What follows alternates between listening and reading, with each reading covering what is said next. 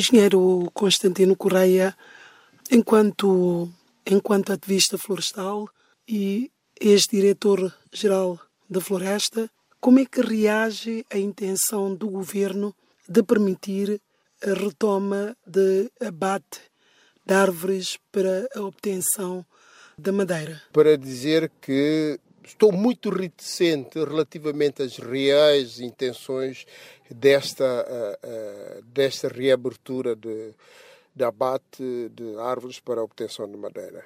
Porque, apesar da, da, da moratória ter eh, durado cinco anos, não se respeitou na íntegra a, a moratória, porque continuou-se a cortar o último comunicado do Conselho de Ministros fala em drenar a madeira já cortada. Acontece que grande parte dessa madeira já foi drenada de uma forma camuflada, porque entrava em Bissau eh, sob forma de roliços, um termo pomposo que escolheram e atribuíram ao, aos troncos já cortados, secos, que se encontravam no mato uma grande parte entrou e foi essa eh, madeira que eh, alimentou as carpintarias, porque se vocês repararem, quem circular pela Avenida Dom Setime Farazeta e outras várias carpintarias, vê que eles funcionavam normalmente e naturalmente. Esses roliços entravam como lenha e depois vinham e eram serrados, eh, serrados como e vendidos como madeira. Portanto, havia sítios de depósito de lenha e logo ao lado tinha serrações.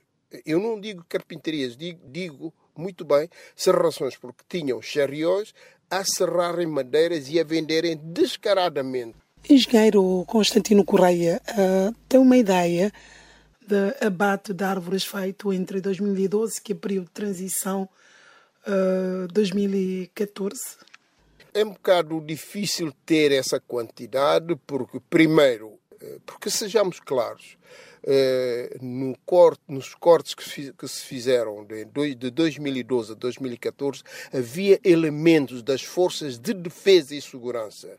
Eu repito, elementos das forças de defesa e segurança que estavam implicados, não instituições, elementos. E esses elementos eram elementos poderosíssimos, que havia casos em que, eh, e há isso há, há, há, há provas e há testemunhas, em que havia pessoas fardadas com armas de guerra a proteger uh, uh, essas madeiras. Quando devia ser o contrário, quando devia ser uh, essas ou essas forças, eu digo e repito, foram elementos de uma forma, penso eu, individual que deviam, em vez de estarem a proteger o corte, apoiavam o corte. Portanto, esses cortes foram feitos semiclandestinamente. Porquê é semiclandestinamente? Porque há, às vezes havia um descarramento de tal forma que ninguém ousava porque eram pessoas com fardas, com fardas e armas. Até que ponto esta decisão pode pôr em causa um, o futuro das gerações vindouras e questões também das mudanças climáticas que hoje dominou a atualidade mundial. Devemos ter em conta, uh, uh, são dados das Nações Unidas que diz que a Guiné-Bissau é o segundo país mais vulnerável em termos de alterações climáticas, logo a seguir a Bangladesh. Portanto, isso pela orografia do país, nós temos um país totalmente plano, a maior elevação que temos é de 350 a 400 metros e fica a, a, a 300, 350 metros da costa, o que é relativamente fácil uma subida d'água até essa, essas zonas. Portanto, tendo em conta esses dados, Uh, todo o cuidado é pouco. Aliás, nota-se, por exemplo, uh, uh, estamos a, a, a, 10 horas, 10 e tal, a temperatura está insuportável. A temperatura está insuportável e há uma, uma des, um descontrole em termos de precipitação que é uma coisa um bocado preocupante. Aliás, aliás, já estamos a ter efeitos de mudanças climáticas. O conflito nas ilhas de Elia, Jobel e, e, e Erame é consequência, na Zona Norte, na secção de Susana, é consequência da subida da água do mar. Sejamos claros. Portanto, esta nova decisão de cortar, sem eh, sabermos o que temos e como é que está a nossa floresta, é dar tiro no escuro. É dar tiro no escuro e, para não dizer, dar tiro no próprio pé.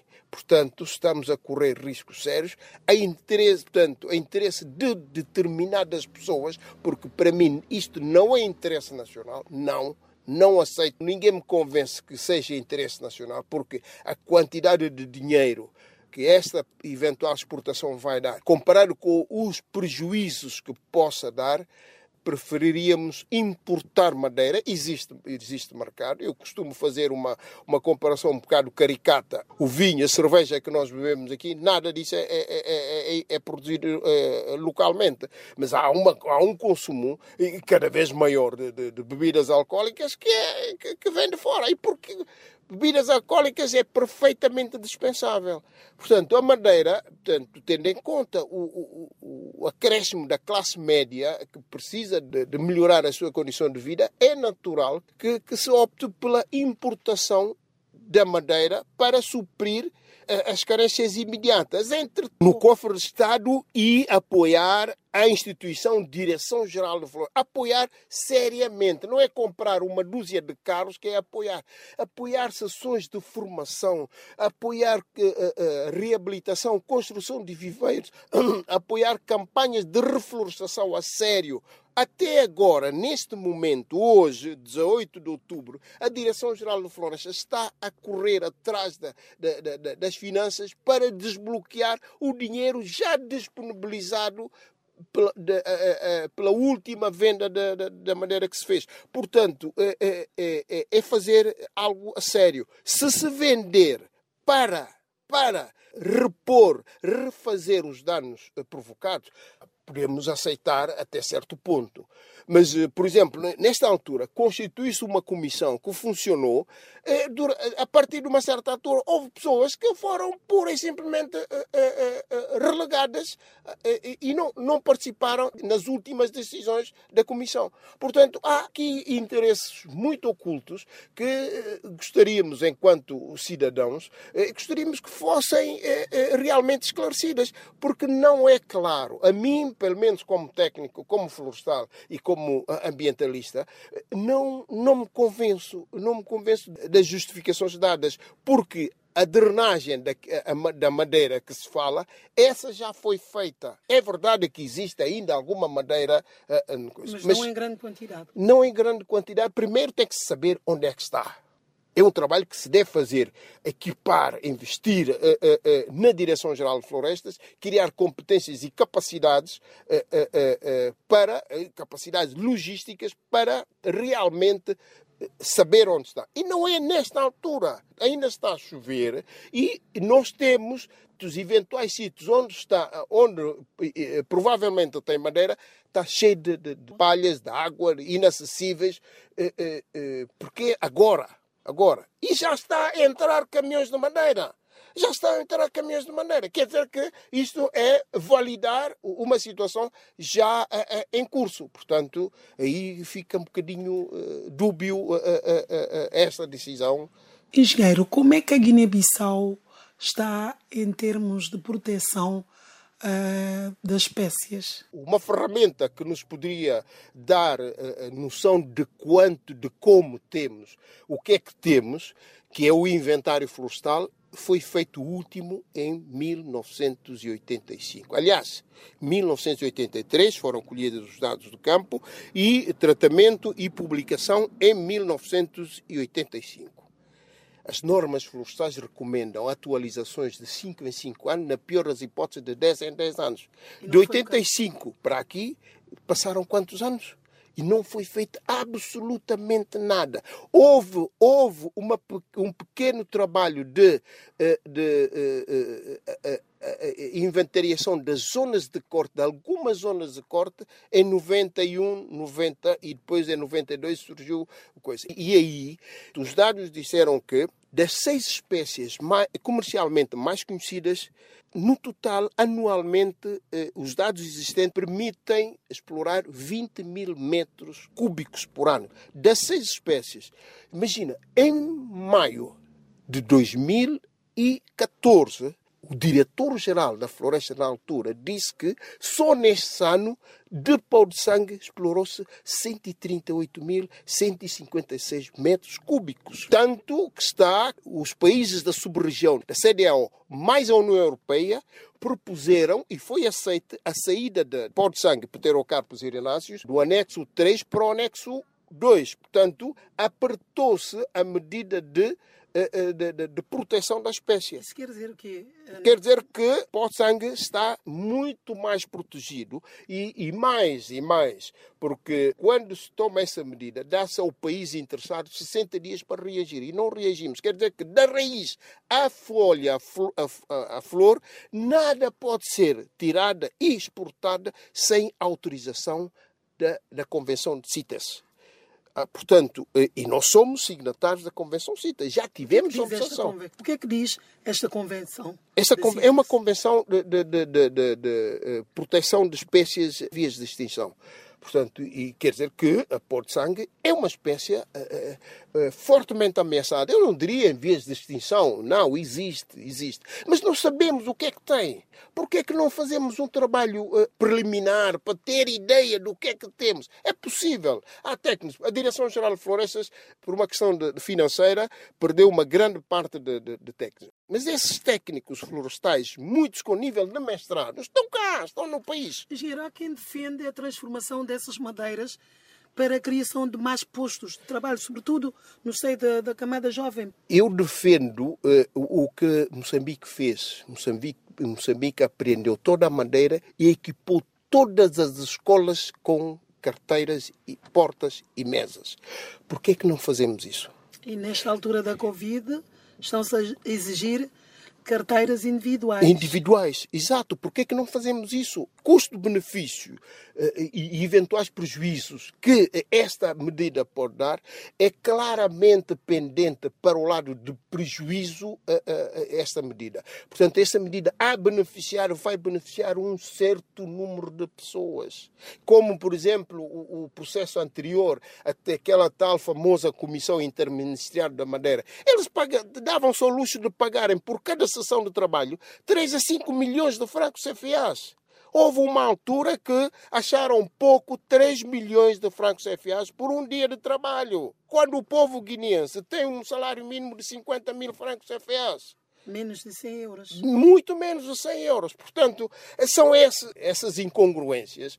Uma pessoa fica e, e diz: mas o, o que é que estamos a fazer? A floresta não é para ficar a ser contemplada, não. A floresta é para ser usada, mas usada com racionalidade, com sustentabilidade, pensando na geração vindoura. Engenheiro Constantino Correia, há quem diga que a questão de reflorestação ainda continua a ser um problema, mas estamos a, a cortar. Estamos a cortar, sim, estamos a cortar, estamos a cortar e continua-se a cortar. E continua-se a cortar porque, eh, eh, como disse, há uma necessidade muito grande, é verdade. Não sabemos, não temos a ideia de quanto é que é preciso anualmente em termos de metro cúbico ou metros quadrados de maneira para eh, satisfazer as necessidades das populações. Mas é um trabalho que pode ser feito. É um trabalho que pode ser feito. E, portanto, que se faça esse trabalho, que se faça o trabalho de ver o que nós temos aqui, nós temos disponibilidade, disponibilização de instituições e organismos que estão aqui, que podem rapidamente mobilizar meios para fazermos, para fazermos uma avaliação muito rigorosa do que é que temos. Eu uh, deixei de ser diretor-geral de florestas em, em, em, março. Estava previsto, estava previsto vir uh, para a Guiné para dois anos professor Dr. Raul de Albuquerque Sardinha, professor catedrático jubilado do Instituto Superior da Agronomia, que trabalhou nos anos 50, 60 aqui na Guiné e que estava disponível a ficar aqui dois anos para ajudar a reestruturar de alto a baixo o, todo o, o setor florestal. O que, é que aconteceu? aconteceu o que aconteceu a 28 de, de, de, de fevereiro, que nós todos sabemos, assalto a, a, poder, aconteceu assalto a poder, e ficamos uh, uh, nesta situação.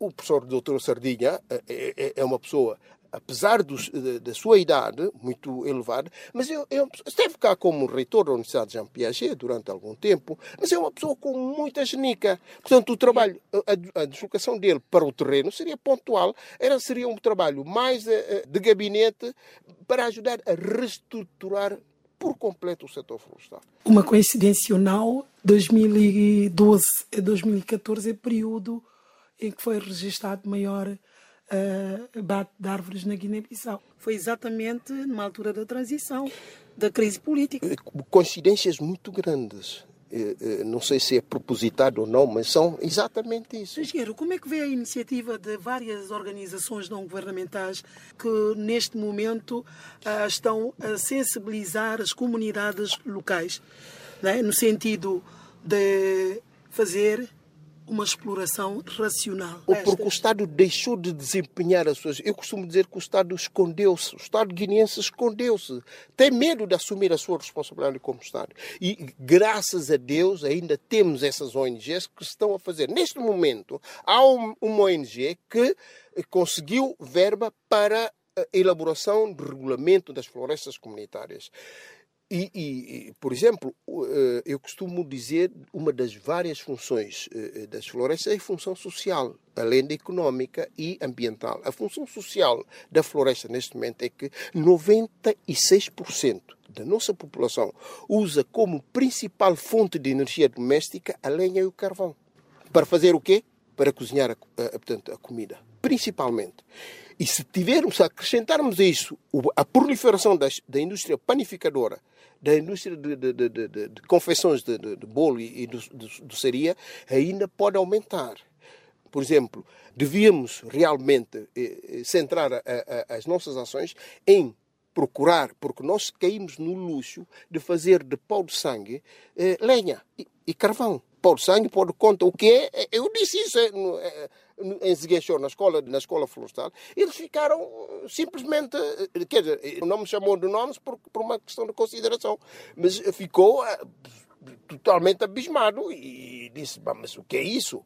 Isso é um luxo, luxo da pobreza. Portanto, devia-se pensar em espécies substitutas para a lenha e carvão, enquanto se trabalha no sentido de reposição, criar alguma resiliência da nossa floresta, recuperar o que foi completamente destruído.